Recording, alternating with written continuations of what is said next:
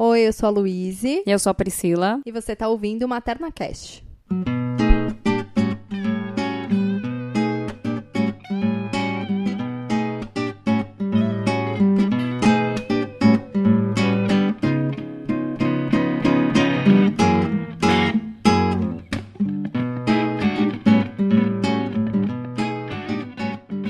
No programa de hoje, nós vamos falar sobre a amamentação.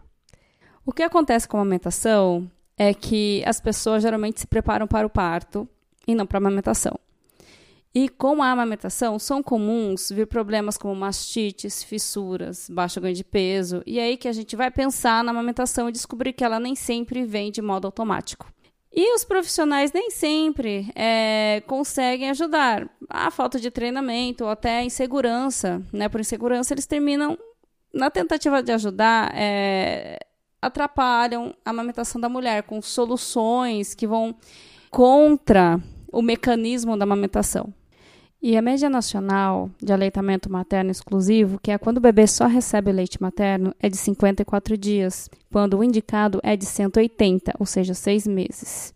E a gente vê um quadro aí que os bebês estão recebendo outro alimento além do leite materno com menos de dois meses, ou seja, tem alguma coisa que está fazendo essa engrenagem não andar direito. A gente, nesse episódio, se propõe a olhar para as evidências, as recomendações e olhar os motivos culturais, as questões culturais que trazem a gente para essa realidade. E é importante dizer também que esse é um tema sensível, porque essas informações do valor do leite materno e o quanto é importante amamentar podem ser, para algumas mulheres, especialmente no puerpério, extremamente opressoras. E é muito importante dizer que cada uma é dona de si, cada mulher que é dona do seu corpo e tem que tomar as atitudes pertinentes para sua família, e ninguém é mais ou menos mãe, melhor ou pior mãe, porque o bebê mama no peito ou não mama no peito. Todas as mulheres têm o direito de fazer as suas escolhas, mas liberdade é a gente tomar decisão baseada em informações de verdade e aí poder trabalhar. E é para essa série de mulheres que muitas vezes quis amamentar, mas não conseguiu, o que a gente quer é trazer informações para que elas, para que as, as pessoas que realmente querem passar por isso, tenham menos problemas e tenham possibilidade de alcançar o seu objetivo. Falando sobre o sistema do aleitamento materno, como ele deveria funcionar, né? O bebê nasce, o ideal é ele ir diretamente para o peito, ele mamar ou tentar mamar, o fato, o fato dele já estar tá no peito, junto com a mãe, já informa para a cabeça dessa mãe que tem bebê pronto para mamar, então o corpo, dela, o corpo dela já se prepara para isso. É importante né? também é o contato pele a pele, hour, né? Contato pele a pele. É, a golden hour, essa, essa primeira hora pós-nascimento, que geralmente é quando o bebê já dá os primeiros sinais de mamar, né? E a mágica já acontece. Já acontece. E também é ideal que ele tenha uma pega correta, aquela famosa boca de peixinho, pegando não só o bico, a areola, grande parte da areola, né? Se você tiver uma areola gigante, é óbvio que ele não vai conseguir pegar toda a areola. É, mas, não é só para pegar bico, né? É, não Isso é, é muito importante, bico. porque na primeira mamada, às vezes já faz, uma, já faz um machucado, já começa a prejudicar todo o ciclo, né? Uhum, e, e, tem que ter aí uma equipe preparada para o aleitamento. Desde a sala de parto, Desde né? a sala de parto. Outra coisa importante também é a posição.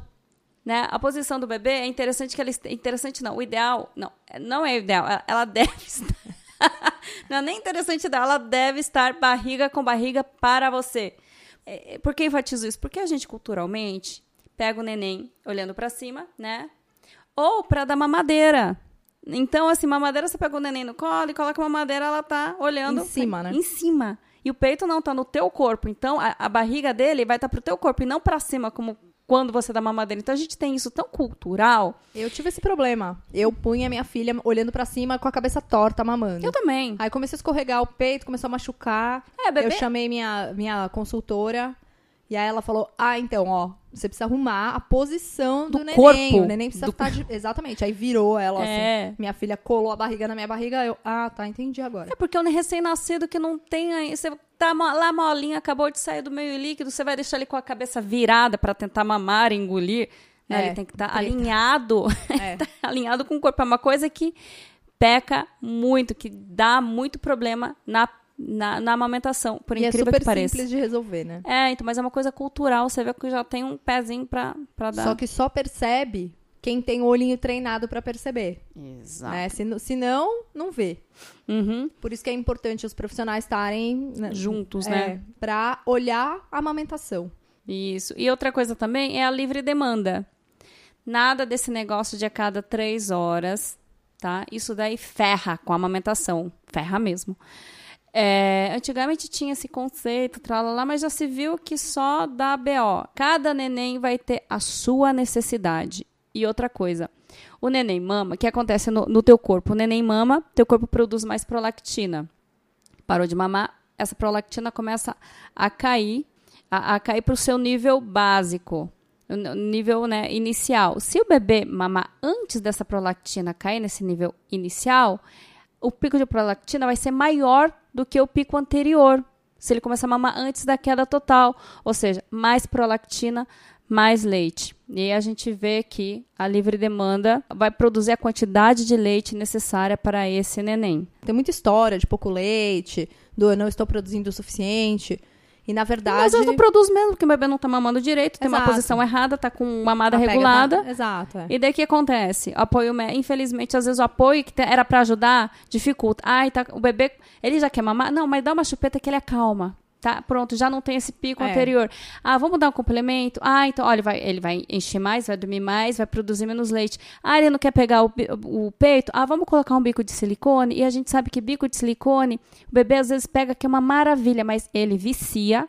Eu já vi, peguei casos de neném viciado em bico de silicone ou a mãe não consegue tirar, ou o bebê não consegue ter uma pega correta, não consegue ter uma ordenha legal por conta do bico de silicone, começa a ganhar pouco peso, daí começa a introduzir mamadeira, daí ele começa a- o teu corpo começa simplesmente a zerar o teu, teu leite, o bebê vai mamar, não tem leite, nega o teu peito, vai pra mamadeira, acabou a amamentação ali. Às vezes, cinco meses, o bebê ó, não quer mais mamar no teu peito por conta dessas interferências, né, que eram para ajudar, mas atrapalharam. E elas acontecem porque a maioria dos, infelizmente, a maioria dos profissionais não entende de aleitamento materno. É uma situação que está mudando? Sim, hoje a gente tem mais profissionais que entendem. Então, é muito difícil você ainda achar profissional que estejam bem capacitados em relação à amamentação.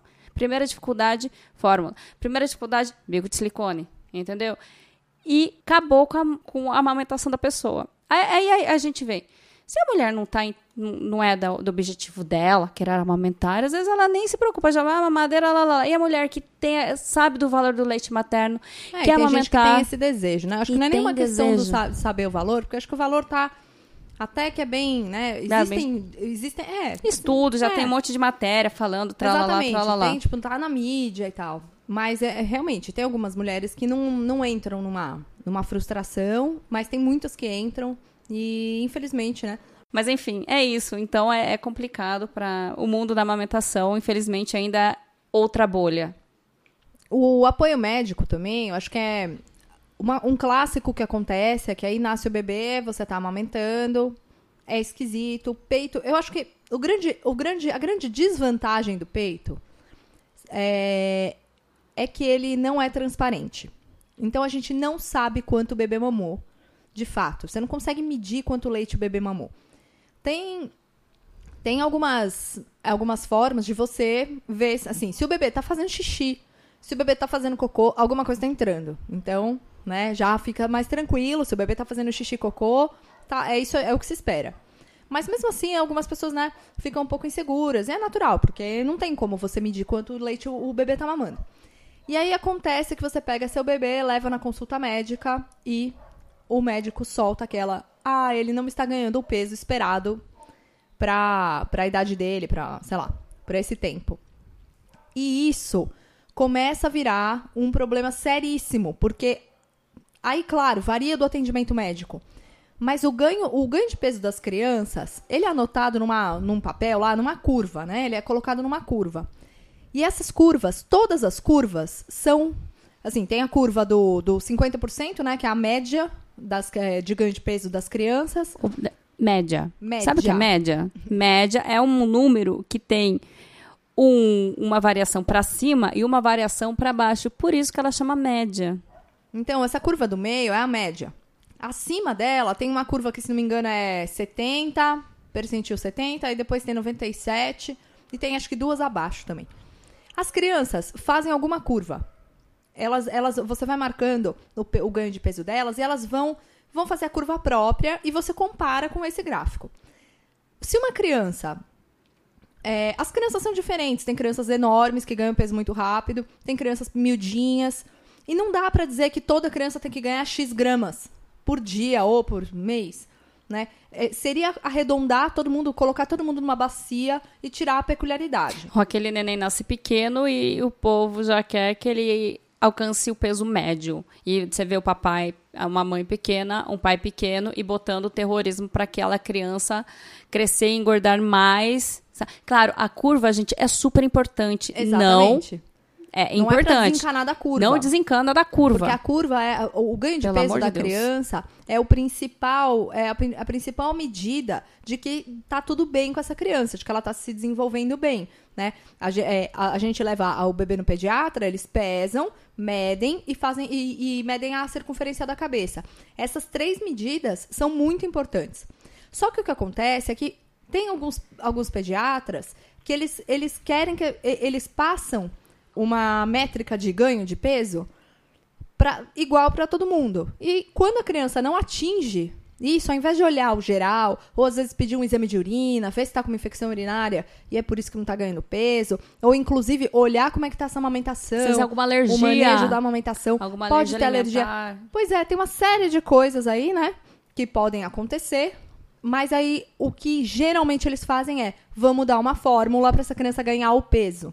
Não corre atrás do problema, né? Tenta remediar. É, dá né? um remédio, um que remédio. a fórmula dá o remédio para a criança engordar mais. E assim, tem alguns casos que a fórmula, ela vai salvar vidas. Porque, sei lá, existem algumas poucas crianças que realmente não estão não estão recebendo, seja lá pelo motivo que for, o aporte necessário de, de alimentação para se desenvolver. Mas, mas tem que olhar com muito cuidado, porque às vezes, às vezes essa, essa fórmula vai destruir a amamentação. Se o pediatra não orienta a, a, oferecer essa fórmula em copo ou em colher e já manda pôr na mamadeira e dá mamadeira e taca, né, e vai assim, Acabou a chance dessa criança desmamar é altíssima. E os pais, né, quanto a gente não vê de mãe sofrendo por aí porque o filho não bateu a meta do peso. E assim, vamos falar, muito problema de ganho de peso é por interferência de bico. Entendeu? Exatamente. Porque no momento que o bebê quer sugar, você coloca uma chupeta na boca dele, ele parou a livre demanda. E outra, bebê não chupeta o peito. Se você for ver cronologicamente, o peito ele é, ele existe antes da chupeta. Então a chupeta veio para entrar no lugar do peito. Ele faz mamadas não nutritivas, que no final terminam sendo nutritivas porque ela estimula a produção de leite e termina ejetando pouco de leite na boca dessa criança. Então ela está sendo alimentada, gente. É, a gente tem uma cultura muito forte de chupeta, né? É, e de mamadeira também. Porque quando vai oferecer, todo mundo acha que é mais fácil oferecer na mamadeira. Só que o risco que a mamadeira traz é enorme. A chupeta, muitas vezes, não dá uma confusão de bico tão rápido, mas ela Diminui vai... o número é, de mamadas do bebê. E vai alterar o padrão de mamada. É uma loteria. E a criança vai gastar a vontade de, de, sucção dela com a chupeta. Isso já não é livre demanda. É, e aí depende da sua, né, é, se você, da sua preocupação realmente, assim, você tem a informação, ah, você quer superamamentar, e você começa a ver os prós e o contra. Ah, não, não vou dar chupeta porque, olha, pode dar esse problema, tralala, e você não quer pagar para ver. Essa decisão é. é muito particular, né? Cada um tem que saber se vai dar chupeta ou não vai. Mas uhum. eu acho que é, eu acho que é pouco. O, o, risco que a chupeta traz ao aleitamento é pouco divulgado. Nós não temos uma cultura de aleitamento materno. Aí vai ao médico, o bebê não tá ganhando peso. Tem médico que diz pra mãe que ou ela tem pouco leite ou que o leite é fraco.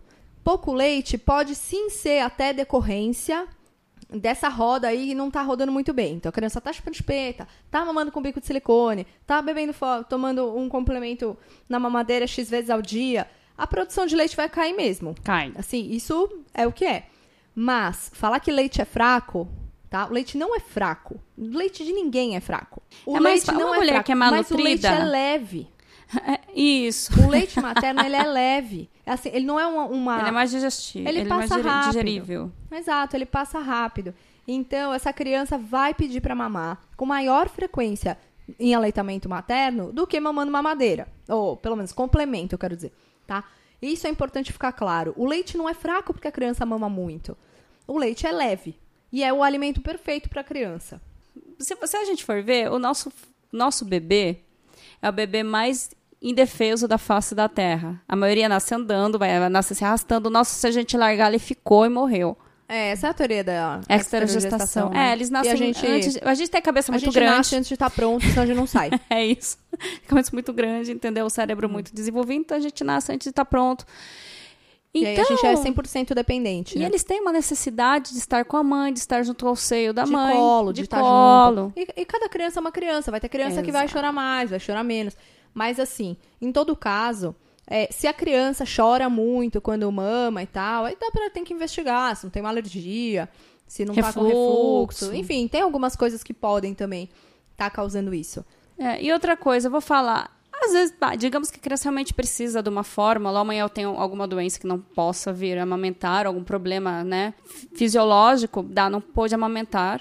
Às vezes é momentâneo, ela não consegue agora, mas vamos dar uma pausa, ela vai poder depois ou está com uma baixa produção de leite momentânea também, o povo já coloca uma fórmula onde mamadeira. Ah, mas tenta dar copinho? Ah, não consegue mamar em copinho. Ou até mesmo fazer uma relactação. Não, eu não, é dificilmente eu ver um médico indicar uma relactação para alguém que está com baixa produção de leite. É, a relactação é uma maneira de oferecer o complemento por um canudinho bem fininho, uma sonda que fica na boca do bebê enquanto ele mama o peito. Então o peito segue sendo estimulado mov o movimento que essa criança está fazendo é o mesmo, né? E tem muito menos risco do que uma mamadeira e tal. O risco da relactação é a criança fazer confusão de fluxo, porque o leite está sendo mais fácil, né? E depois, quando ela voltar só para o peito, talvez ela estranhe um pouco. Mas esse risco é bem menor do que usar mamadeira. E a relactação, se feita direitinho, com acompanhamento, tem altas chances de sucesso. Outro meio de dar também fórmula para tua criança sem dar muito problema na amamentação é em copinho. Mas o povo fala, ai, mas olha, é, derrama muito, o bebê não quer mamar, não sei o quê. Gente, é uma questão de aprender. Quantas pessoas não precisaram comprar um zilhão de mamadeiras porque ele não queria o bico daquela X mamadeira. Eu mesma escutei aquela, ela só pegou o bico daquela mamadeira e ela já tentou um monte. Foi fácil esse bebê pegar mamadeira? Não foi. Também. É, tem que ter paciência, né? E persistência. É, e, e mais uma coisa que eu queria falar, que assim, aí o que acontece? A produção tá baixa, os médicos indicam um antidepressivo hum. para aumentar a produção de Não leite. vamos citar nomes. Mas assim, é comum essa indicação e ela é super controversa. Pode causar tem bebês que são mais sensíveis a essa medicação e termina tendo algumas alterações. Porém, ainda assim, se você for ver, tem um, tem um site que é o Elactância tá? Que vocês devem ter muito presente aí na, na vida de vocês. Ele é baseado em pesquisas, né, de remédios por médicos em lactantes. Por exemplo, a mãe amamenta, ah, vai tomar tal remédio. Ah, você vai lá procurar o, o princípio ativo na lactância. Às vezes tem os nomes de remédio mesmo, você é, joga lá e ele puxa. Às vezes acha também. Ele, ele, ele puxa. A única coisa que tá, só, tá em inglês e em espanhol, é. né? Em português não tem. Mas assim, não é difícil de encontrar. Se não acha, se inglês tá complicado, vai em espanhol que é, sempre... os nomes são tudo parecidos. É isso. E ele ajuda bastante. Ainda é um remédio que, se você for ver, a mãe precisa realmente por uma questão psicológica. Entendeu? É, e a custo-benefício talvez ah, valha a pena. Exato. Mas a questão é melhor é, ele aumenta bebê. a produção de leite? Até aumenta, viu? Até aumenta? Até aumenta, mas não adianta eu já nada. Vi umas coisas que são meio polêmicas a respeito disso. Eu, né? eu já vi gente falando que não, mas assim, muitas mulheres realmente ajudou, até porque acho que termina dando uma relaxada mais na mulher. Mas é um mas, antidepressivo mas que está é um sendo anti... tomado sem ser com indicação de antidepressivo. Né? Exato. Né? Acho que é importante a gente olhar para isso. O, o, e não vai sanar que... o problema que às vezes é uma pega errada tal. E daí não Exato. adianta nada. A mulher toma na hora e vai ficar dependente quanto tempo para um remédio. Daí ela, ah, vou parar de amamentar, vou parar de tomar esse remédio e pronto. Puf. É, a produção vai despencar. Produ... E outra coisa, não adianta nada ela tá tomando esse remédio e, e, ter um monte de fatores que estejam prejudicando a amamentação. Porque... E essa, essa me parece aí uma visão totalmente minha que a gente tem uma tendência é, cultural na nossa sociedade de resolver os problemas com medicação. Muitas mulheres que estão tendo problema de amamentação estão com problema porque estão sobrecarregadas, estão com bebê pequeno, a vida mudou, o peito às vezes está ferido, então dói, é, não tem gente fazendo comida para ela, a casa tá uma zona. Ou tudo isso junto. Olha aqui, olha que quadro maravilhoso para quem tem que cuidar uma cria e amamentar, né? Pois é, porque a amamentação, ela exige de você uma disponibilidade. Porque o bebê tem fases que fica grudado em você o dia inteiro. Se você tiver que lavar roupa, limpar a casa, fazer comida e ficar com o bebê, ferrou. Não vai dar.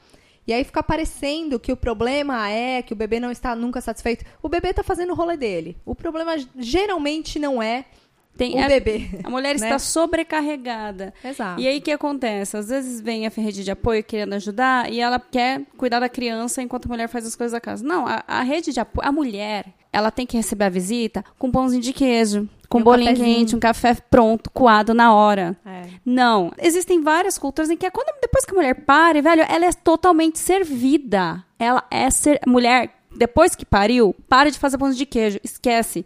Você é a diva do momento, você tem que ser servida, você é, tá você passando. É cuidada, né? Você tem que ser cuidada e você tem que cuidar do seu neném. E pior que assim, o que a gente vê casos de mães fala, mães que conseguiram amamentar seus bebês com os parentes relutando um monte inicialmente, que falaram um monte, e, e, depois que ela amamentou, que viu que deu certo, que tem aquela, aquele bebê sadio, esperto, as pessoas mudaram o conceito. Isso é muito lindo. Também, Acontece né? muito. Ai, minha mãe falava, hoje ela fala com maior orgulho que foi só leite materno. Tipo, o poder que essa mulher teve, sabe? Ah, isso daqui é só leite materno. Cara, ela tem avó e mãe que enche a boca para falar disso. É muito lindo ver. E essa é a, essa é a mudança de cultura que a gente espera assim. ver. Porque esse apoio médico que, que logo oferece uma fórmula, ou essa família que logo diz que tem alguma coisa errada no que está acontecendo, que a mulher tem pouco leite, ou que a criança está. Enfim, que fica procurando é, esses problemas assim desse jeito, ao invés de. Né, de ajudar com, com coisas reais, isso tudo leva a mulher a um estado de falta de confiança, que é, meu, definitivo para dar aquele cansaço e falar, chega, eu desisto, abraça a frustração e encara. E é muito triste ver as mulheres nesse, nesse lugar. Grau de né? exaustão. E a gente aqui está trazendo essas informações e a gente vai falar de coisas um pouco mais técnicas, né, de agora em diante, daqui para frente, é, porque a gente precisa entender o sociocultural, entender que o meio que a gente vive não é um meio pró-aleitamento. Isso que a Pri falou, nós mulheres pegamos um bebê numa postura de dar mamadeira, sem saber. Nós mulheres estamos acostumados no nosso imaginário, quando a gente se vê grávida, pensando, sonhando no filho, a gente olha pra chupeta na prateleira e sonha. Eu comprei. Sabe? Eu pois é, comprei uma mas isso é uma coisa. Quando a gente era criança, Tá a lá. gente tinha bonecas, Na... as nossas bonecas tinham chupeta e tá mamadeira. Na decoração do chá de neném, um monte de Exato. chupeta, mamadeira. Tá, faz parte a gente da aprendeu assim. E isso tá, isso tá arraigado na gente. Só que é importante que as informações cheguem para separar isso, né? Então, eu vou repetir duas coisas, ou três coisas que são muito importantes, tá? Bico artificial pode acabar com a sua amamentação. Ajudou uma, ajudou tua Ajuda amiga, uma, ajudou tua vizinha, atrapalhou um monte. Tá com algum problema na amamentação? Procura um banco de leite. Se você tiver condições, contrata uma consultora que sai muito mais barato que fórmula. Depois, se você, se você perder sua amamentação, o que você vai gastar de grana de leite, de leite artificial? E tá? apetrechos. E apetrechos, hum. assim, o, a consulta da consultora vale muito a pena. Se não dá, ah, não, não tô nessa grana, vai atrás de um banco de leite. Vale a pena você correr atrás. Tem muita empresa lucrando com venda de fórmula. Tem uma outra coisa que eu queria que a Pri falasse rapidinho sobre as proteções do. A, quando o bebezinho nasce, a proteção que o colostro, colostro. dá em, em comparação à fórmula? É, muita mãe, depois que o bebê nasce, ela não tem. A pojadura ela pode demorar né, de dois a quatro dias, mais ou menos, para alguns até um pouquinho mais. Mas antes disso, a mulher tem colostro. Né? O que, que é o colostro? Quando o corpo produz colostro, ele ainda tem uma permeabilidade maior. Então, isso permite que o, as células de, de proteção do corpo estejam presentes nesse material. Depois que tem a pojadura, essa permeabilidade diminui. Então tem uma seletividade mais de células.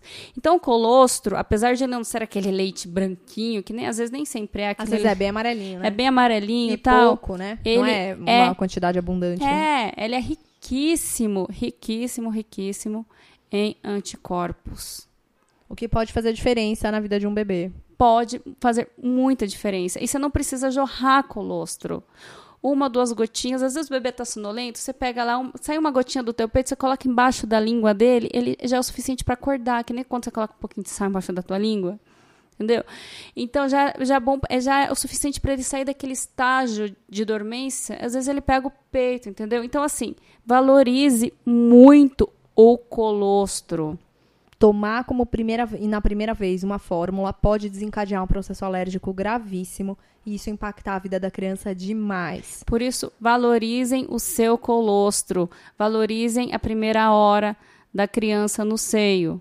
Entendeu? Peça lá pro pessoal. É, da... E eu vou, aí eu vou dizer, valorize uma equipe Ai, que trabalha em, nessas bases sabe? Conversa com o seu, com o seu obstetra, conversa com, com o seu atendimento, escreve um plano de parto, pedindo essas coisas, pedindo que o bebê venha para o seu colo e que, tenha, que você tenha essa, a oportunidade de oferecer para o seu bebê isso, tá? É, uma outra coisa que eu queria falar é que, rapidamente, sobre o desmame natural. É raro, raro, raro, raro uma criança desmamar sem a presença de bicos artificiais antes dos dois anos, tá? Acontece, não acontece. é errado. Não, é raro. Não é errado. Não, não é errado a criança mamar até os dois anos. Ah, é? Não, não Porque é errado. Eu, eu quando Imagina. tive Helena, eu, eu comecei a ler, né, sobre a amamentação, que eu tive muitas dificuldades. Eu tive mastite, fissura, diaba 4. E eu comecei a ler sobre a amamentação, porque eu, que, realmente eu queria amamentar. E daí eu tive a informação aí que a amamentação pelo menos até os dois anos. E depois eu comecei a ver que, nas, se você for ver a caixinha de leite, qualquer marca tem lá que o aleitamento deve, deve durar dois anos ou mais. Dois anos no mínimo. No mínimo, né? é dos, isso, dois anos ou mais, que evita alergias e outros problemas de saúde.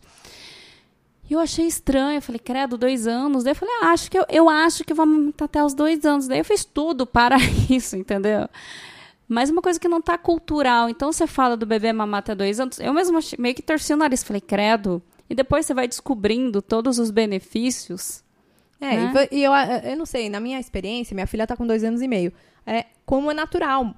É super natural, ela segue mamando. Mama, obviamente mama menos do que mamava quando era pequenininha. E come, tá comendo que nem um mini estivador, assim. Come é, loucamente. Quando eu falo que minha filha mama no peito, muita gente fala, ai, e ela come? Exato, isso era outra coisa. O bebê não, não tem. A, a não tem a ver com B. Minha filha muitas vezes sentou para comer, tava sem apetite. Para, dá uma mamadinha, volta e come o prato todo, sabe? É, então, esse papo também de a criança não está comendo, então vamos tirar o peito para fazer ela comer, é um papo que é polêmico, tá? Ai, minha criança tem nove meses, não tá comendo. Gente, calma, pelo amor de Deus. Nove meses ela vai começar a entender que a introdução que alimentar. Eu já escutei, eu já escutei falar, cria um pônei, mas não cria expectativa com a alimentação, com a é, introdução alimentar. É. A gente vai é falar de introdução alimentar também. Numa próxima e a gente faz o, a gente faz esse elo. Mas enfim, é, e assim, não, se você não conseguiu amamentar seu filho, meu, não se culpe. Isso não é uma competição da mãe mais descolada do ano, que conseguiu mais. É justamente o contrário. A gente aqui está querendo trazer oportunidade para quem quer amamentar, quem está afim, quem precisa, quem sente que, que, que, sente esse chamado, ter a oportunidade de, de conseguir. É isso que a gente está fazendo aqui. Se você não amamentou seu filho, seu filho bebeu fórmula desde o primeiro dia na mamadeira, foi, e, meu, tá tudo certo, sabe? Ninguém tem culpa, mas a gente tem que trabalhar para que todo mundo tenha essa chance. E quem não quis também, porque sei lá, porque o peito ia cair, eu posso pensar diferente, mas a, cada mulher tem o direito tem, sobre o seu corpo e sua família. direito. Então é isso.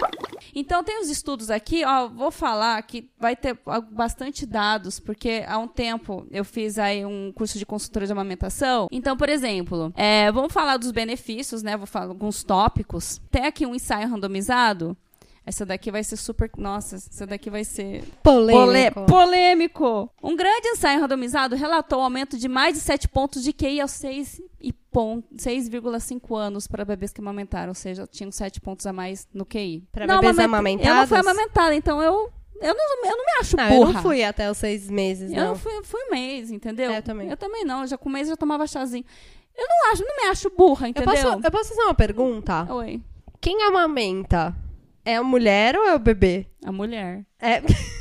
Toda vez que as pessoas falam, ah, o bebê amamenta, Eu errei. Eu, não, eu sei. Então, mas Ou toda vez que as pessoas falam o bebê amamenta, eu fico imaginando a minha filha com a bonequinha no peito, assim. Não que ela não faça. Não que ela não faça. não, agora ela fala, mamãe, mama. É, Aí eu vou lá e faço... hum, ela também. é Inclusive, lindo. ela fala que o peito dela é meu e o meu é dela. Ai, que lindo. Enfim. Bom, Mas, então tá. enfim. As mães amamentam, os bebês mamam. Então, e tem esse estudo que mostra que tem sete pontos de QI a mais para os bebês amamentados, que mamaram, tá? é, seu filho não amamentou, eu não amamentei, eu não me acho burra, tá? Podia ser melhor, eu podia ser mais esperta, Você podia. amamentou sim. Putz, Você segue amamentando. Caraca. Enfim, É. Não, tá vendo, gente? Se, se a gente tivesse mamado quando a gente era É, pequena... A gente não tinha essas discussões banais. Então, pronto. Passou. Também evita diabetes tipo 1 e 2. Tipo, Evita. dois também? Tipo 1 e 2. Evita os dois. E a teleucemia Nossa. diminui um risco de 19% para bebês Diminui pra 19 ou de 19 para X? Diminui, diminuição de 19%. Ah, entendi. De 19%. Então, até para alguns riscos de câncer, a gente vê que tem.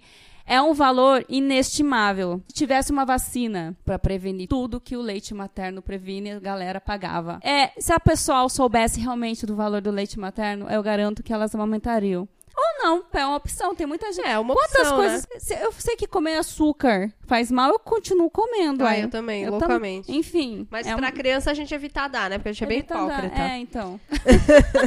então elas já sabem que melhora a imunidade, a gente falou, é menor risco de obesidade, desenvolvimento facial. Nossa, isso eu levo, eu penso muito nisso, porque eu usei tanto aparelho quando era pequena. Assim, não Minha que, boca foi toda errada, sabe? não que um bebê que amamentar, que, amame, que é amamentado, eu vou ficar me cobrando esse programa inteiro, que é amamentado, ele não futuramente não vai usar o aparelho, mas ele tem menos risco.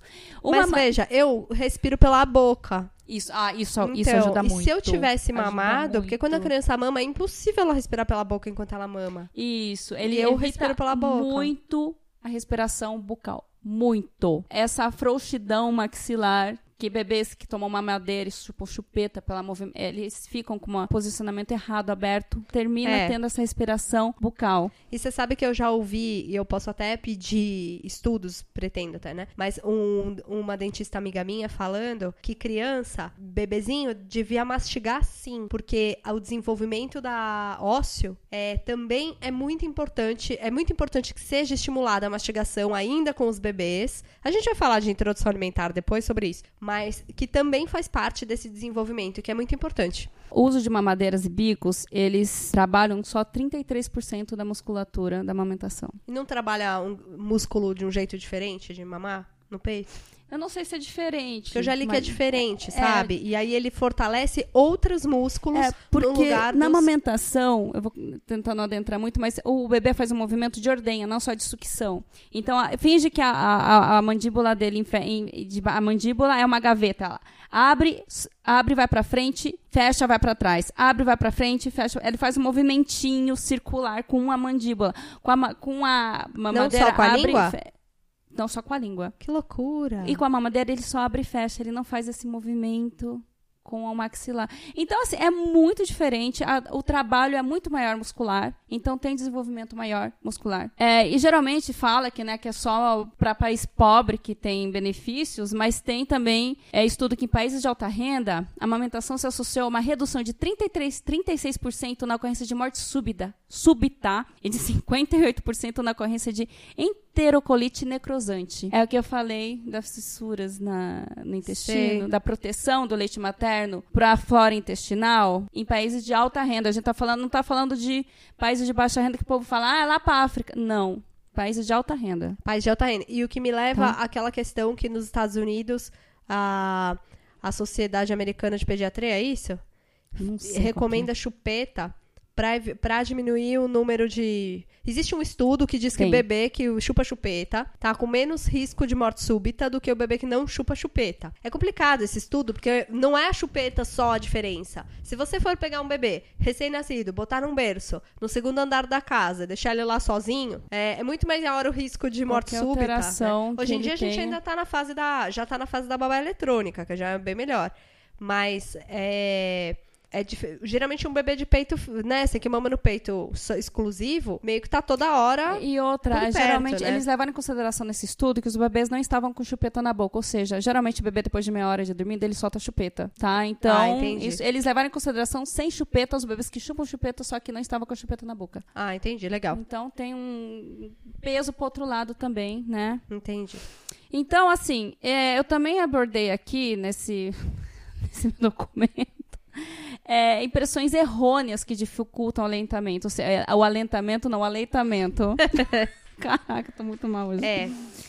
E. Deixa, então, deixa eu falar uma coisa sobre essas impressões errôneas, que eu acho que elas nascem de expectativas não atendidas. A gente é formado. As nossas expectativas, elas são formadas de formas muito, sei lá, formadas de formas muito formidáveis. É, não, brincadeira. Eu, as nossas expectativas, elas são formadas desde as histórias que a gente ouviu, desde o que a gente viu na nossa vida, incluindo a novela, ou o livro que a gente leu, assim. Todo o nosso imaginário é, é, é composto, a gente sabe das coisas pelo contato que a gente teve com elas. Então, existem algumas expectativas. Que o bebê é, mama, mama, de 3 em 3 horas, por exemplo, uma delas. Eu fui um bebê que mamava de 3 em 3 horas, mas eu não estava em aleitamento exclusivo. E o que acontece é que eu mamava de 3 em 3 horas porque opção A, eu fui treinada assim. Opção B, eu tava tomando o leite com engrossante, então eu capotava. É, opção C, porque minha mãe me dava nesse tempo e eu não era daquelas choronas que chorava antes. Eu era. É, mas assim, eu, eu cresci ouvindo que o bebê mamava de 3 em 3 horas. Então, entender o conceito de livre demanda para mim foi, tipo, ter que mudar. Se, se não tivesse sido feito um trabalho com a minha cabeça de entender que um bebê não mama de 3 3 horas, e sim, ele mama, né? O ideal é que ele tenha livre demanda eu ia acreditar, eu ia esperar um bebê que mamava de 3 em 3 horas. E minha filha nunca mamou de 3 em 3 horas. O maior tiro que ela dava era de duas em duas e olhe lá. Normalmente minha filha mamava de 45 a 45 minutos. Muito rápido, mas, tipo, mamava 6, 7 minutos de 45 a 45 minutos. E aí, na hora que você tem uma expectativa assim, e que, que o bebê só tem fome de 3 em 3 horas, e dali a 40 minutos ele tá reclamando, já nasce o primeiro problema. O leite tá fraco. Exato. Abre-se as, uhum. Abrem-se as portas para se dar justificativas para um problema que não existe. É, a gente tem que, a gente tem que levar em consideração né, que um bebê dentro da barriga ele está recebendo alimento 24 horas por dia, né? Então, é, a gente não quer que um recém-nascido saia lá e cronome já tenha cronometrado. É, ganha o relógio, né? Ganha o relógio, agora, né, só três horas, viu bem? Mas não tem essa regra de que não tem que ter de três, três, duas em duas, uma em uma. E isso vai alterar. Não é que este bebê é um bebê de que mama de uma em uma hora para sempre. Não é verdade quando tiver qualquer alteração no crescimento dele, numa fase que ele esteja esticando ou que ele esteja se desenvolvendo de uma forma diferente, porque o desenvolvimento não é regular, ele vai precisar de mais leite, ele vai precisar de mais energia, então ele vai mamar diferente. Ou ele vai ter uns momentos que ele tá crescendo e ele vai começar a reclamar das coisas e não, se e sentir mal. E as pessoas esquecem que até os bebês que não são amamentados têm isso. Porque tudo culpa da amamentação. Que nem teve fases que minha filha mamava mais ou dormia pior. E eu com aquela pseudocultura de que, putz, pode ser porque eu passo para esses perrengues porque eu dou mamar porque é amamento. Daí chegava assim alguém, eu, que eu sabia que eu não tinha amamentado, ah, mas tem fase que dorme pior mesmo. Tipo, eu sabia que não amamentava e era igual, assim, era igual assim. É, com suas particularidades, mas, mas tá todo coloca mundo. Culpa na amamentação do bebê que não dorme, é tudo culpa da amamentação. Exato, e não é, né? Agora a Pri vai falar das, das questões que das questões que atrapalham o aleitamento, e eu, eu queria sempre ter isso na mente, assim, que essas questões são questões decorrentes de expectativas erradas. A gente tem que saber que com três dias o tamanho do, do, recém, do, do estômago do recém-nascido é de uma noz. É uma noz. Noz. Sabe? Noz. noz. Nozes. Noz. De, de Natal. Sabe aquela noz? Que a gente come no Natal. é, tipo... Que é, é dura. desse tamanho, tá? Então, vou... tem gente que tá entre desespero porque, por exemplo, a mamadeira e não bebe 60 ml. Cara, não cabe. É pequeno e ele vai e, e, ele vai mamar e esse leite vai vai, vai ser processado vai rápido, ser né? processado, né? Ele vai querer mamar de novo, vai ser processado de novo. Então, a gente, nossas filhas são grandes, mas sei lá, eu tenho amigos com filhos pequenininhos, nascem a diferença, sei lá, se uma criança recém-nascida pode ter uma diferença de 2 quilos de uma para outra, também Ixi. o tamanho do estômago vai variar, né? Então a gente tem que pensar nisso que vão ter crianças que vão ter o estômago do tamanho de uma noz. Aproximadamente vai ser esse o tamanho. Mas uma vai ser um pouquinho maior, outra vai ser, né? Enfim, ah, não, com as peculiaridades. A gente, está falando assim, em média, o, né? Em média, né? Vai ter as diferenças tal, né? E outra coisa também que mina muito a confiança da mulher, é que tem o tal pico dos três meses. O que, que acontece quando o bebê nasce? A mulher tem aquela pojadura, o leite pá, enche de, enche de leite, fica aquele peito lindo, de siliconado, sabe? Durinho, cheio de veia. Cheio de veia. Eu não pinga acho leite. Veia, mas uh, o jorra leite. Jorra leite. É isso que é ter leite. É, sabe? molha a cama. Gente, é um horror, né? É, ó, é lindo, é lindo, né? É um milagre da é natureza, mas é muito inconveniente. então, daí, com três meses aquilo passou. Agora, por que passou? Porque acabou o teu leite? Não. O corpo, ele captou a demanda do teu bebê e ele regulou, regulou a demanda necessária para aquele bebê. Para que, que ele vai ficar produzindo leite infinitamente se ele não precisa? O corpo é inteligente, tá? Então, Só que ele leva uns três meses para resolver isso. Entendeu? Então aquele, a mulher, ai, meu peito já não fica cheio. E o bebê começa também a mamar menos. Entendeu? Ele e tem por... aquela questão, o peito não é estoque. É fábrica. É fábrica. Né? Então, é, peito bebê... vazio não quer dizer que não tem leite. Então você tem o peito que está mais murcho, um bebê que mama menos. Né? Então, aí a gente vê. Ele mama menos vezes ou menos quantidade? Menos tempo. Mama, é daquela, começa daquelas mamadas. Às vezes o bebê ficava muito tempo no peito, daquelas mamadas de 5 minutos, falou ok e tal. E aí que a gente volta. Se o bebê mama muito, você tem pouco leite. Se o bebê mama pouco, aquele leite está acabando. Sempre é culpa da amamentação. E daí muitas mulheres perdem a confiança porque já não tem aquele peito cheio. Bebê mama um pouquinho E junto larga. um pico aí, que é o O, né? É, então, meu... Que a criança bebê... tem um, um, pico de crescimento. Começa e aí ela inquieta, fica irritada, irritada, começa a chutar. Tem a é um hora saco. da bruxa, que começa é. a chorar. Ou tá com daí cólica. vai pensar que é com fome. Entendeu? É, e aí então... junta o peito parar de encher. Não, e tem uma outra coisa, que tem criança que se acostuma, né? É, que se acostuma com a, o peito muito cheio e que ele não precisa fazer muita força para sugar. Não tem uma parada dessa? Ai, não sei, mas pode ser que tem alguns é, porque assim, muda o fluxo. Muda o fluxo. E aí a criança tem que trabalhar um pouquinho mais. Às vezes ela fica meio chateada, tipo, sério? Tipo, antes Cara, vocês estavam cuspindo que... leite na minha boca, agora eu vou ter que mamar mesmo? É isso mesmo? É assim, eu tô. É que nem tô... você quando eu tenho que ir na academia. É, eu tenho tipo, na academia. mudou o treino. Você fala, é sério Cara, que mudou é meu sério, treino? Velho. Não, mas eu não vou, eu não vou fazer é. isso. Não, eu tô falando isso meio assim. a minha. É, assim, eu tô falando Uma isso meio. Tua. É, eu, eu tive essa percepção com a minha filha. Uhum. Tive. E já li muita gente reclamando, ou preocupada que estava sem leite com a criança com cerca de três meses, justamente por essa. Justamente por essa, essa diminuição, porque o peito estava bombando. E de repente o peito ajusta, né? E a criança tem que fazer um esforço. Pelo menos eu acho que era isso. Uhum. Mas não tem nada a ver com falta de leite, porque se mamar, meu, tem bastante leite lá, hein? Além de toda essa percepção cultural que a gente tem, tem problemas, sim. Tem alguns problemas que a gente, muitas passamos, né? Mas não deveria ser causa de desmame, mas atualmente é. Muitas mulheres param de amamentar por conta dos problemas que vai acontecer, que, algum, que podem acontecer, né? Às, às vezes com manejo errado, às vezes alguma condição biológica que ela tem que não é muito bem compreendida. Por exemplo, os clássicos traumas mamilares, fissura. Quem, quem nunca. Eu tive fissura, você teve fissura? Não. Eu tive assim, a criança nasceu, conectou, e aí fez tipo, sei lá, nunca ninguém tinha mamado, né? Enfim. Eu não tinha essa. É, é, complicado falar isso. Mas o. Eu não tinha, pelo menos, essa demanda, né? E... Ai, que vergonha. Eu não tinha essa demanda, assim, sabe? Não tinha uma criança mamando meu peito antes. Então a pele do meu peito acho que era fininha. E aí o que fez para mim foi tipo uma casquinha no meu peito. E aí aquilo demorou uns 40 dias para parar de doer. Pra mim. Mas não era uma dor insuportável, mas era um pouco chato. Pra mim doeu tanto que eu ganhei uma dor nas costas, porque doía o peito. Daí eu me contra... daí eu contra... daí eu contraía tanto as costas que doía na frente e doía atrás. Sei. Então Putz. eu sofri muito, tive fissura, sangramento, meu leite saía rosa. E por que você acha que foi que você teve fissura? Olhando hoje. Olha, com eu seus acho olhos de consultora. que eu acho que assim, a Helena, ela tinha uma, ela tem a língua presa. Ah, ela tem? Tem. Só que na maternidade, Checaram? Que, checaram, falou que ela tinha a língua presa, mas não ia dificultar nada, que não, ia, não tinha maiores problemas. Daí, eu tinha, tive fissura, foi no otorrino, que ele falou groselha sobre a amamentação, falou que o bebê sugava só para mamar, então não dificultava. Ele não tinha nenhum, nenhum entendimento do conceito de que para o bebê mamar, ele não é, não é só tirar a língua para fora, ele tem que subir a língua para o céu da boca. Então ele falava: "Ah, o bebê suga, não tem problema nenhum". No começo. No começo. E ela era uma bebê mesmo. Por mais que eu não esperasse até os últimos momentos para dar, para dar de mamar para ela. Que é um troço que também faz uma super diferença, né? É, ela meio, era só encostar a boca no peito dela, ela virava assim, tipo, não, eu, eu tentava fazer aquele, apertar para fazer aqu, aquela pinça de para ela pegar direitinho, quando vê ela já tava mamando, eu já tava urrando, já, ah, mas eu acho que foi a língua presa. Eu Entendo. sofri bastante por conta disso.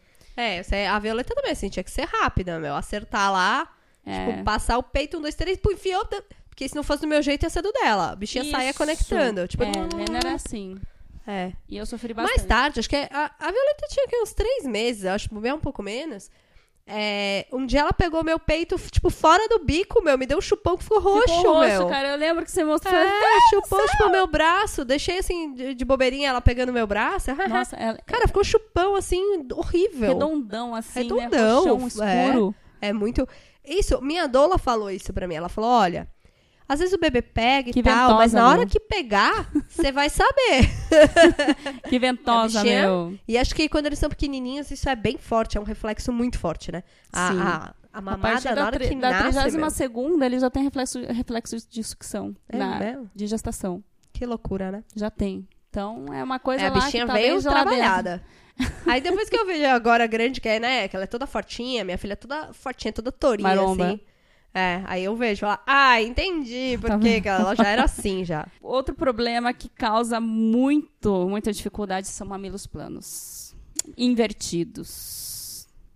É, dificultam a pega do neném, né? Muitos nenéns se irritam um pouco, então precisa de um pouco mais de ajuda para pegar esse, esse mamilo. Precisa, assim, de fazer um pouco mais, que, que fala aquele sanduichinho, rotacionar um pouco, que fala, rotacionar o bico dentro do neném, que nem ah, vamos imaginar, você mete uma bexiga na tua cara, você não, consegue, você não consegue colocar o peito dentro da boca. Agora dá aquela giradinha assim na bexiga para baixo. Você termina colocando mais bexiga dentro da boca. Tá conseguindo imaginar? Pega uma bexiga, Tô. coloca e dá, gira. Saquei. Gira, sabe? Entendi. Você consegue. Então precisa assim de uma técnica maior. O processo de é, do, do, do, peito, do, do mamilo invertido ou é, plano, plano sabe? Ele se adequar à amamentação, ele é um pouco doloroso, um pouco doloroso sim. Não vou falar, não vou Mas mentir. passa, Pri. Passa, oh, com certeza. E aí eu vou te fazer certeza. uma pergunta. Eu achei, para mim, a amamentação, ela foi, eu, como eu disse, eu fiquei 40 dias sentindo alguma dor. Mas não era uma dor que me assim, é, é muito diferente de você ter uma fissura, um, um negócio aberto que está sendo rasgado toda vez. É, é longe disso. Mas dava uma dorzinha.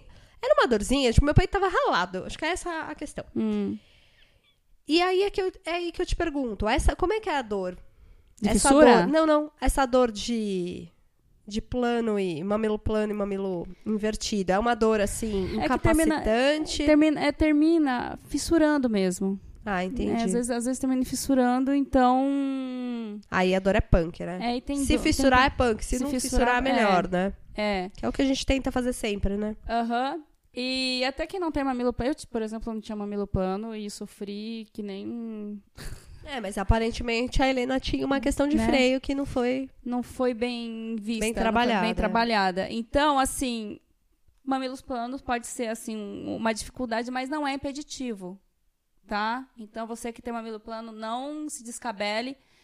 Trabalhe bem a, a ideia aí e bola para frente. Também outro problema também é tal do engurgitamento que termina muitas vezes do engurgitamento para mastite. Eu tive mastite também. Eu tive o combo, né? Tive fissura, mastite. A Pri tem uma experiência. Uhul! Ganhei mastite. E, tomei antibiótico, Mas por tive que, febre. que você ganhou mastite? O que, que, que, que desencadeou sua mastite? Fissura, acho que é fissura, porque a... Que aí entra a bactéria? Entra a bactéria. E também tem o tal da mastite fisiológica, que é a extrapolação, extrapola o leite, os dutos, né? Eles terminam meio que extrapolando o líquido para lá e para cá e termina dando uma inflamação. Só que eu cheguei a ter febre. Quando você diz extrapolando, é tipo que ele vaza Va leite é. dentro do peito, é isso? tem uns estudos que dizem que termina extrapolando leite para fora dos dutos e daí o corpo termina meio que visto, vindo aquilo como um corpo estranho e termina trabalhando. Entendi, a inflama, inflama. parada.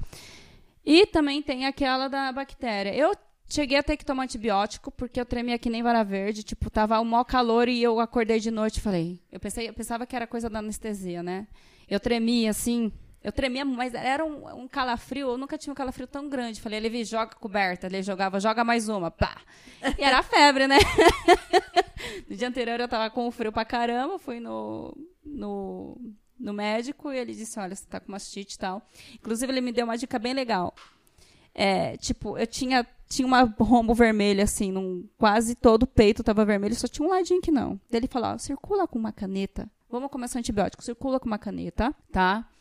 É, a toalha vermelha e você vê se ela começa a diminuir. E coloca o bebê para mamar bastante. Mastite, de, detalhe muito importante: mastite não é impeditivo para continuar a amamentação. Inclusive, você extrair leite é importante para você liberar esse leite inflamado, entendeu? E fazer uma renovação de fluidos dentro do teu peito. Então, mastite.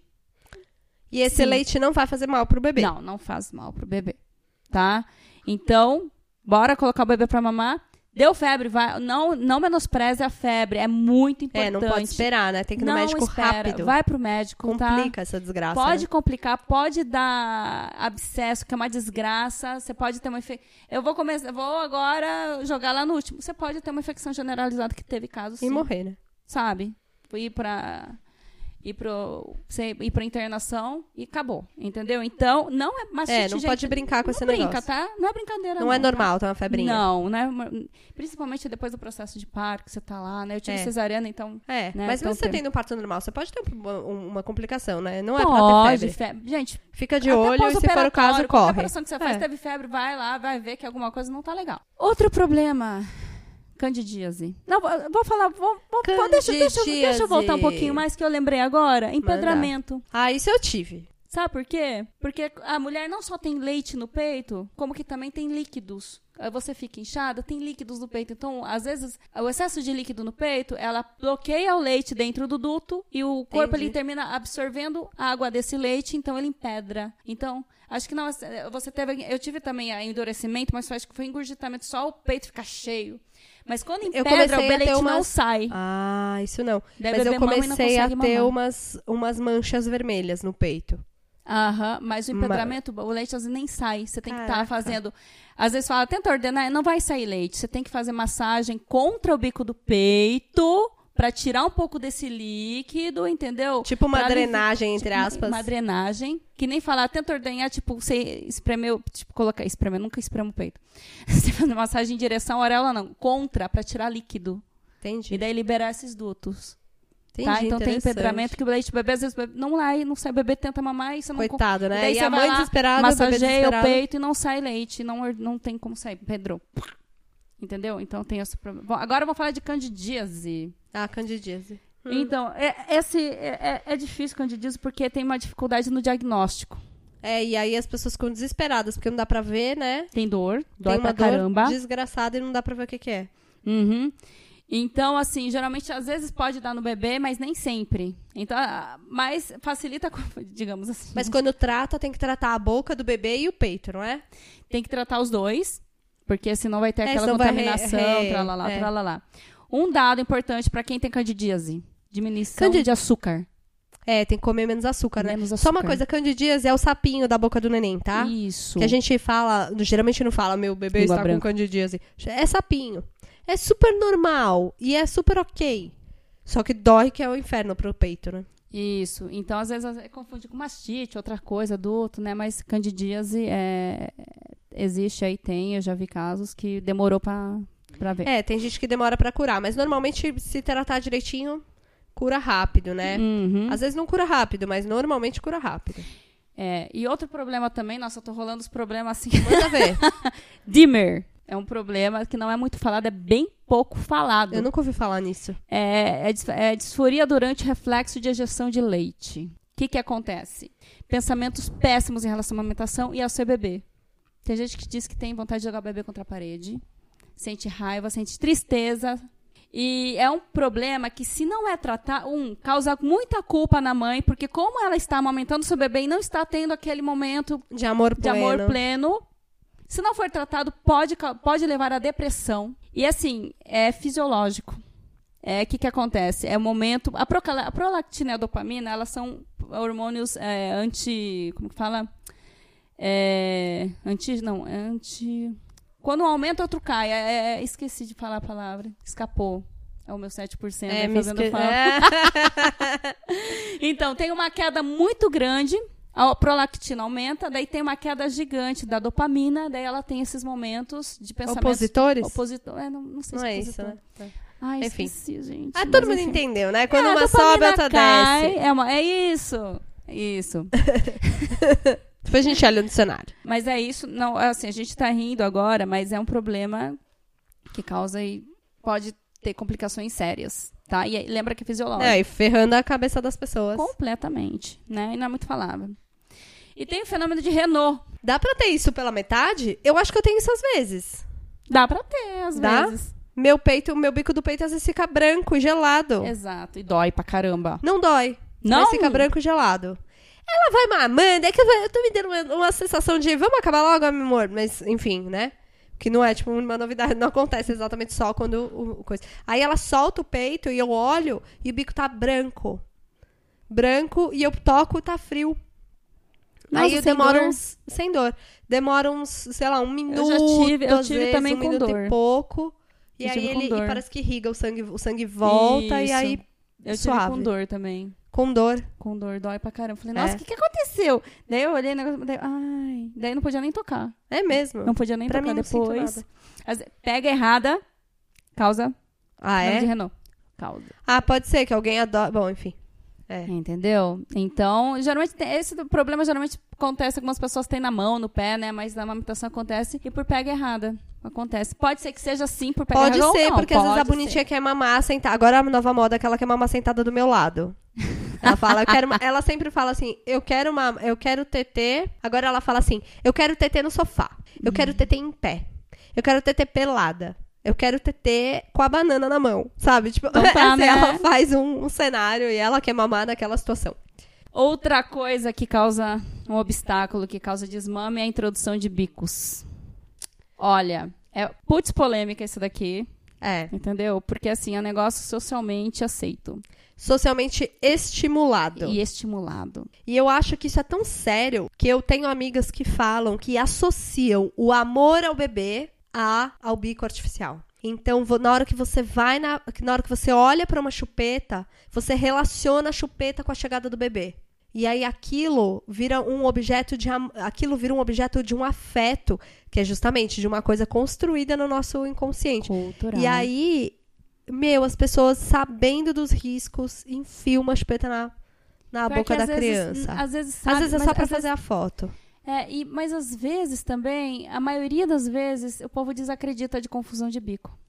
É, porque tem caso de gente que não faz confusão. Quer dizer, todo Bom, não posso assim, dizer que todo mundo é... faz, mas tem várias pessoas que não fazem, mas tem muita gente que faz. E aí rola aquela clássica. Ah, ele não quis mais. Aham. Uhum. Pri, queria fazer uma pergunta. Passa. É, bico artificial, vulgo chupeta versus ganho de peso. A chupeta, ela também é aquele lance de trabalhar músculos que não são trabalhados na amamentação, né? Então o bebê pode ser que ele comece a mamar por que eu falo pode ser? Você pode ser sorteado ou não, por isso que não tem garantia da utilização e da segurança. Então o bebê começa a mamar, começa a mamar pior, começa a ganhar pouco peso, entendeu? Daí o problema novamente é a amamentação e não é o bico que você está dando. E daí começa a introdução de fórmula e começa aquele ciclo. Mais fórmula, menos produção, mamadeira. É porque é exatamente isso que eu já vi acontecer lá, lá, algumas lá, vezes. A criança não ganha peso e ninguém desconfia da chupeta.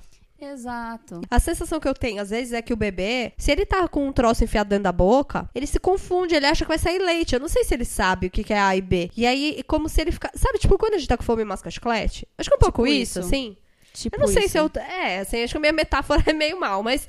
É essa sensação. E eu já vi vários casos de bebês que não estão ganhando o peso adequadamente e que seguem chupando chupeta. É. Dificulta bastante. Dificulta, assim, eu vou falar, não vou falar. Pode dificultar, mas eu acho que, assim, tira muitas horas de mamada efetiva da criança. consequentemente ela se alimenta menos, vai ganhar pouco, vai ganhar menos peso. É uma coisa lógica, menos tempo mamando, menos ganho de peso. Né? Ainda bem que existem, é aquela velha história. Ainda bem que existe mamadeira, ainda bem que existe bico intermediário de silicone, ainda bem que existem essas coisas para uso pontual. Ainda bem que existem intervenções para resolver os problemas. Ok, isso é uma coisa. Agora, a gente tem que, a gente tem que lembrar não, não que deveria fazer de parte, chupeta, não deveria fazer parte do enxoval primário de um bebê. A primeira coisa que o povo vai comprar chupeta não é, isso deveria ser um remédio que ah, é, como remédio. Como re... Mas Pegou, assim, comprou e jogou fora. O que comprou, acontece comprou, é que na vida real, esses bebês todos, ou a grande maioria, eles vão dar um trabalho dos infernos. E a gente vive uma cultura onde a mulher. E assim, eu não posso me usar de exemplo, nem te usar de exemplo, mas a gente vive numa cultura onde a mulher é cobrada de cuidar dos filhos, e a gente tá falando quando tem um, ah, é difícil, é punk, mãe de primeira viagem. Quando tem três, é. Mano, é muito pesado ter três filhos, a mulher tem que cuidar da casa quando ainda não tem que trabalhar para ajudar o sustento da família. E aí, essas mulheres vão ter um desespero, porque essas crianças precisam dela e ela não está dando conta. E veja, o problema não é da amamentação. Não, entende? O problema é a carga que essas mulheres estão carregando. E uma das saídas que vão aparecer é a chupeta.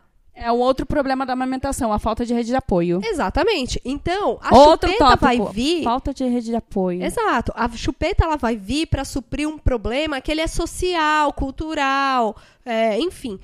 E cada um sabe a dor. As pessoas têm o direito de dar chupeta para seus filhos para conseguirem assistir televisão, se elas quiserem. Tá tudo bem entendeu? Só que as pessoas mais fracas dessa cadeia, as pessoas mais frágeis dessa cadeia, aquelas que não têm acesso a uma água limpa para misturar a fórmula, são essas crianças, eh, são os filhos dessas crianças que vão morrer por causa de chupeta. Não os filhos da gente aqui que tem, que tem acesso a água limpa, que tem dinheiro para comprar fórmula, entendeu? E aí, crianças desmamadas uh, entram numa roda de, de consumo de fórmula. E as pessoas não estão nem aí se essas crianças são pobres e têm acesso a água potável ou não. E aí, se a gente tem culturalmente um, um não apoio à amamentação, nos lugares pobres, muitas crianças vão morrer. E vão mesmo. Em alguns lugares ainda ricos, se você pega uma criança super alérgica, ela também pode morrer, porque consumiu fórmula é, no momento falou, errado. É, a gente falou em diante, né? Exato. Só que assim, é. no geral, se a gente tá na cidade, sei lá, tô sendo. Tô, meu bebê tá nascendo ah, no tem... Einstein, meu bebê Pronto. não vai morrer por causa de asseio dentro do Einstein, não vai. Entendeu? Ou dentro da minha casa, que eu posso comprar água mineral lacrada, fervida 200 vezes, lá dos Alpes franceses. Tipo, não, tô exagerando. Mas deu pra entender, né, o que eu quero dizer. Aquilo bicos passar o tempo... desmame. Exato. Aliás, a maior causa de desmame são bicos artificiais. Sim, a gente não pode ser iludido, é, não pode ser... A gente é... Ah, mas meu filho chupa chupeta, toma mamadeira e segue mamando no peito. Hum. Parabéns, você ganhou na loteria. Mas não é o caso. Não é o caso de todo as, mundo. Senão se, não era a média não era de... 54 dias de exclusivo Exato. e 300 e pouco, Exato. entendeu? É. A média não ia ser isso 54 dias de exclusivo, gente. Essas crianças não estão comendo. Esperamos que essas crianças não estejam comendo um arroz com feijão com, mês, com, com dois meses, né? Entendeu? Então é o que elas estão tomando é fórmula. Por quê? Então é isso. Porque, geralmente porque já na sai do negócio, gente, enfia uma chupeta na boca, né? A questão da chupeta, eu queria falar uma coisa da chupeta, porque as pessoas falam, melhor, mas é melhor a chupeta do que o dedo. Hum, então, é controverso. Eu acho que a gente Sim. até pode falar disso depois. Eu vou até. Depois a gente fala, volta tá. nisso. Porque aí eu vou até anotar aqui pro futuro. A gente volta. Lembrando que certos Sim. hábitos, viu, gente? É, chupar dedo, comer unha, tem fatores psicológicos, não e não de criação de hábitos assim. De tem criança que é super apegada à chupeta, tem criança que vai chupar dedo, tem criança que não pegou chupeta que vai chupar dedo, tem criança que chupou chupeta e chupa dedo, tem criança que não chupa nada, não, nem é. chupeta nem dedo, lá, lá, lá, lá, é. lá. E tem Cara, também uma questão delas mesmas, né? Porque... É, delas mesmas. É, porque assim, até ontem eu tava conversando com umas amigas como algumas crianças ficam muito, muito apegadas ao peito. Tipo, ah, como é que eu resolvo? A criança, todas as ansiedades da criança acabam sendo resolvidas no peito. Era isso que uma que uma, uma amiga minha estava falando, que ela acha que a filha dela, toda vez que tem um, um desafio, um desconforto, a filha dela resolve esse desconforto mamando. Tipo, ah, eu estou frustrada, então eu quero mamar. E, e era isso que eu tava falando. Mas a minha filha não é assim, Mel. Não, mas assim, mas ela já é maiorzinha. A, uhum. a minha filha, a filha dela tem um ano e pouco. Um ano e meio, eu acho. A minha filha, você fala, ela, tipo, quero mexer, enfiar o dedo no ventilador. Eu falo, não pode. Não, não vai enfiar o dedo no ventilador. Aí ela começa a chorar desesperada porque ela quer pegar o ventilador. Aí eu ofereço um tetezinho, eu ofereço o peito. Meu, a minha criança me empurra, fala, tira isso da minha cara. Quero ventilador. É, ela tá, imagina que ela vai substituir uma frustração por outra. Sem dúvida. Mas, quando ela tá fazendo escândalo, geralmente é porque o escândalo está, ela só tá fazendo escândalo porque ela não tá com as necessidades básicas atendidas. Ela provavelmente tá com fome, fome e com sono. Some, é, e quando ela vem pro peito, ela resolve dar uma placadinha na fome e dá um, um uma relaxadinha ali, do, dá uma recarregada Relax. na bateria. Então, tem isso também, né? Uhum. Então, agora eu vou falar assim, vou pontuar alguns problemas que são realmente reais e que sim podem causar problemas na amamentação. Todos os outros não deveriam, tá? É, todos os outros têm. Tudo que a gente agora falou não ser impeditivo para você continuar amamentando. É. Aí tem tá? um também que não é impeditivo. Qual? As pessoas verem seu peito. Não é ah, impeditivo. Ah, socialmente, sim. Não é impeditivo de continuar amamentando. Você se acostuma. Nem a idade da criança, viu, amor? Nem a idade da criança. É, você se acostuma. É, eu, particularmente, eu sou contra, pra mim, né? Porque eu não posso ser contra pros outros. Daqueles panos, aquelas coisas de amamentação que esconde a criança, esconde o peito. Acho que a gente tem que. A gente tem que. Como sociedade. Eu acredito que a gente tem que ajudar a mudar a sociedade. E saca a teta mesmo. É peito, peito em qualquer lugar. É casamento, é restaurante, é bar, é shopping. É onde tiver, é peito para fora, bebê mamando e segue em frente. Eu fui aquela pessoa que amamentava assim, sabe? É o bebê no peito, Netflix no olho. Porque, uhum. primeiro filho, né? Você não. Enfim. E aí você, sei lá, você tá lá em função do bebê, dormia no colo. E eu deixei rolar isso, porque para mim era muito natural, apesar de. Mas eu vejo várias amigas minhas que tinham uma outra rotina com o bebê. Tá, o bebê vai, vai mamar, então eu vou levar pro, pro meu quarto, tá, tá. vou levar Definitiva. num lugar. É, e é o que eu acabo percebendo, e que não quer dizer que, que seja errado, nada, mas a impressão que eu tenho é que se, o, se a amamentação. Ah, ela não é naturalizada. Aí, é, e se ela tá. entra numa coisa assim de toda vez que eu vou dar de mamar para esse bebê, a gente tem que estar tá num ambiente calmo, especial. Eu não vou. Não vai rolar um sacalhateta, sabe? Tipo, eu tô Sim. no meio da bagunça, eu boto lá e dou o peito. E, e eu tenho uma impressão que isso pode ser prejudicial. Acontece, acontece bastante. Acontece bastante. Mas eu não tenho informações para dizer que de fato é prejudicial, sabe? Olha, o fato de você é, se ter que se esconder, digamos assim, para dar o peito, eu acho que é um mega impeditivo, porque às vezes muitas mães no auge da, digamos, ou da timidez, ela prefere dar uma mamadeira do que, ah, vou ter que amamentar, dá uma mamadeira. Quantas vezes escutei, para que, dá uma mamadeira, por que vai tirar o peito aqui? Entendeu? E é por isso que eu sigo mostrando os peitos. Porque Entendeu? eu queria que todo mundo se sentisse livre para mostrar os peitos, né? Mas desculpa, Pri, manda ver. então, agora eu vou falar de alguns probleminhas que são, realmente eles seriam eles dificultam a amamentação, tá? Em alguns casos podem, você não vai, pode não ter sucesso ou pode não conseguir a exclusiva, pode até continuar amamentando, sim, só que não de maneira exclusivamente. Hipoplasia mamária. O que é tá? isso? É, hipoplasia mamária é uma é, digamos assim, são poucas células mamárias no teu peito. Não significa peito pequeno, peito grande. Geralmente, peito de hipoplasia ele tem uma forma mais, mais definida, específica. específica tá? São peitos para fora, são picudos, são pic... sabe? Mas, assim, eu acabei de falar o formato do peito, se vocês não, não se olhem e se comparam. É, dá para ver no ultrassom também, Tá? Então, assim. É, é diagnosticável. É diagnosticável. É comum? Não, não é comum. Sabe? Eu já conversei com várias consultoras, nenhuma viu um caso de hipoplasia. Eu soube Mas de tem uma na literatura. Eu soube de uma na, numa, na comunidade que tinha uma.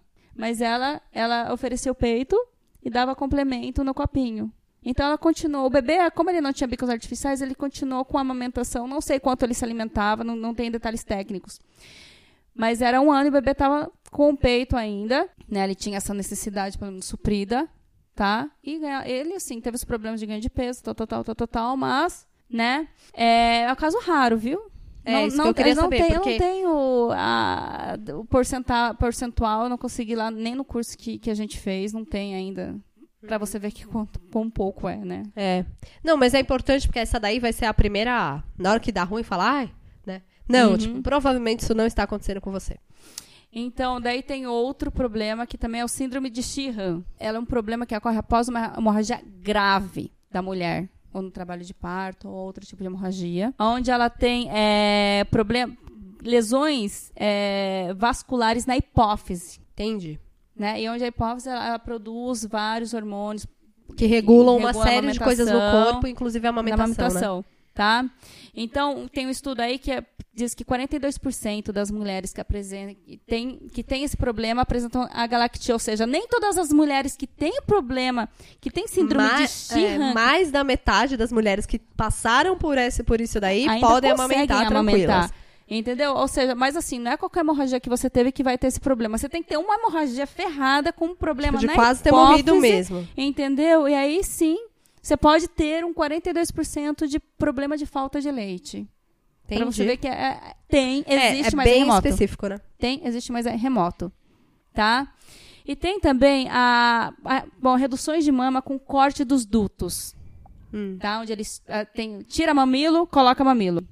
É, porém, ainda assim, contudo, entretanto, a gente tem que lembrar, é, assim, lembrar não, é, a mama, ela só termina de, o seu amadurecimento para a lactação após o parto. Ainda o, te, o, teu- o, Então, antes do bebê nascer, você não é capaz de dizer se você vai apresentar algum desses problemas. Exato. Primeiro o bebê nasce, Isso. e aí você vai descobrir esses problemas seguindo o bebê.